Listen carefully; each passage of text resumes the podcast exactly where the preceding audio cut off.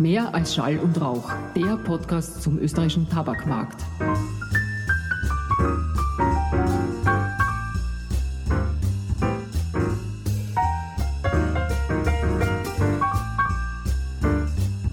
Herzlich willkommen zurück auch von meiner Seite. In den letzten Folgen haben wir über Allgemeines und Spezielles im Zusammenhang mit Tabakbesteuerung gesprochen und aktuelle Zahlen und Fakten des österreichischen Tabakmarkts diskutiert.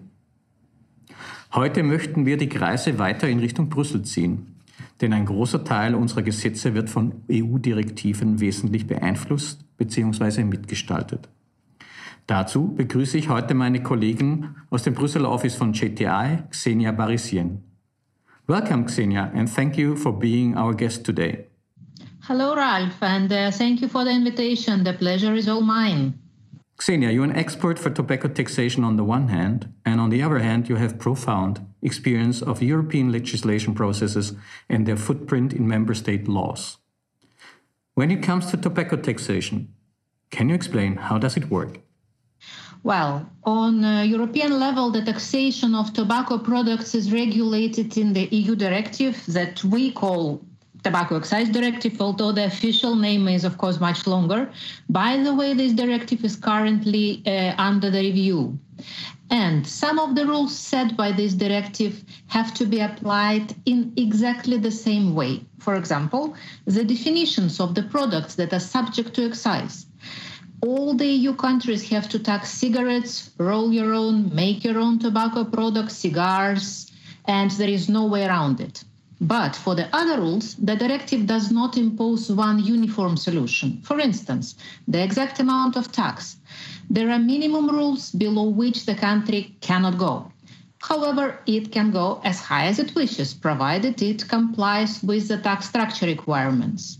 And tax structure also can be implemented in different ways uh, in the national laws.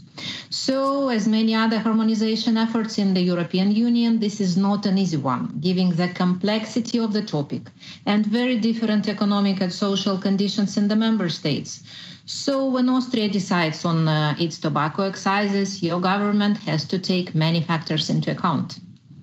Xenia spricht also über die im deutschen Recht sperrige betitelte Richtlinie des Rates über die Struktur und die Sätze der Verbrauchsteuern auf Tabakwaren vom 21. Juni 2011.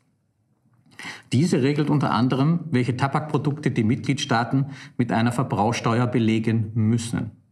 Für andere Bereiche wird den Mitgliedstaaten nur ein gewisser Rahmen vorgegeben, wie zum Beispiel in der Gestaltung der Steuerhöhe. Xenia, can you give us some concrete examples? Sure. Austria, not the country with the highest taxes on tobacco products. At the same time, there are many countries with lower taxes and as a result, lower prices than in Austria. Why does it happen?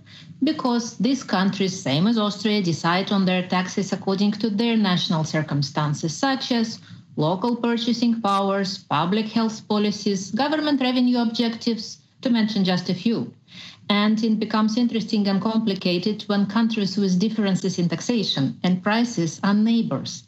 Uh, as we have freedoms of movement inside the EU, people can easily travel from one EU country to another and come back with cheaper products. And imagine people living in small countries so close to the border, they can do all their shopping in the neighboring country if it is attractive price wise. And for the cheaper tobacco products, some people are willing to travel even further. So in Austria, that also has some neighbors with cheaper tobacco products uh, it would be bad for Austrian budget if many Austrians buy the tobacco not in Austria but in other countries. Der Preislevel von Tabakprodukten sowie die Steuerhöhe auf diese wird auch von sozioökonomischen Rahmenbedingungen im jeweiligen Staat mitbestimmt. Zum Beispiel die generelle Einkommenshöhe der Bevölkerung. Interessant wird es dann, wenn aufgrund des Grundsatzes des freien Güterverkehrs innerhalb der Union es zu vermehrten Kauf von Tabakprodukten im benachbarten, niedrigpreisigeren Ausland kommt. Darüber haben wir auch in der letzten Folge unseres Podcasts gesprochen und dass die Pandemie dieses Phänomen im letzten Jahr massiv beeinflusst hat.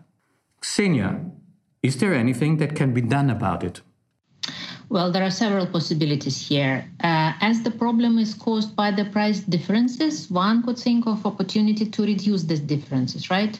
So this can be done by avoiding, for example, steep and big tax increases, by encouraging neighboring countries to, to increase their taxes by way of, uh, say, regional coordination, or by using EU Tobacco Excise Directive and suggesting to increase the minimum taxes there.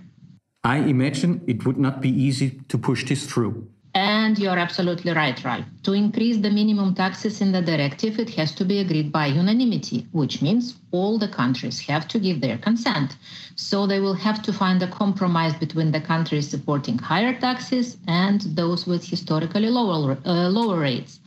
This is because taxation matters are considered as sensitive ones as sensitive ones and more sovereignty is left to the member states than, for instance, in product regulation, where a qualified majority is enough to change the rules. Die Einigung auf höhere Mindeststeuersätze bedarf der Einstimmigkeit innerhalb der Union. Wenn man sich die unterschiedlichen Mitgliedstaaten ansieht, von Bulgarien bis nach Frankreich, kann man sich vorstellen, dass das Finden eines Kompromisses nicht einfach ist. Thank you, Xenia. Indeed interesting. We learned that the harmonization that the European Tobacco Excise Directive aims to provide will be a real challenge. Do we know what is in scope of the review process that you mentioned earlier? Uh, yes, from what we see now, the directive review focuses on uh, minimum rates, the ones we have already discussed, and on inclusion of the new product categories. Because in the last years, we have seen new products on the market, such as electronic cigarettes where, liqu- uh, where li- liquid is vaped. Uh, another example are tobacco-free nicotine pouches.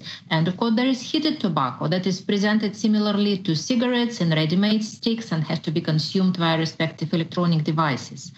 Those products were not known or even didn't exist some 10 years ago when tax directive was revised last time. As a result, these products are not covered by EU tax legislation and are now under different taxation regimes in the member states. Some consider them ah. excisable, some not.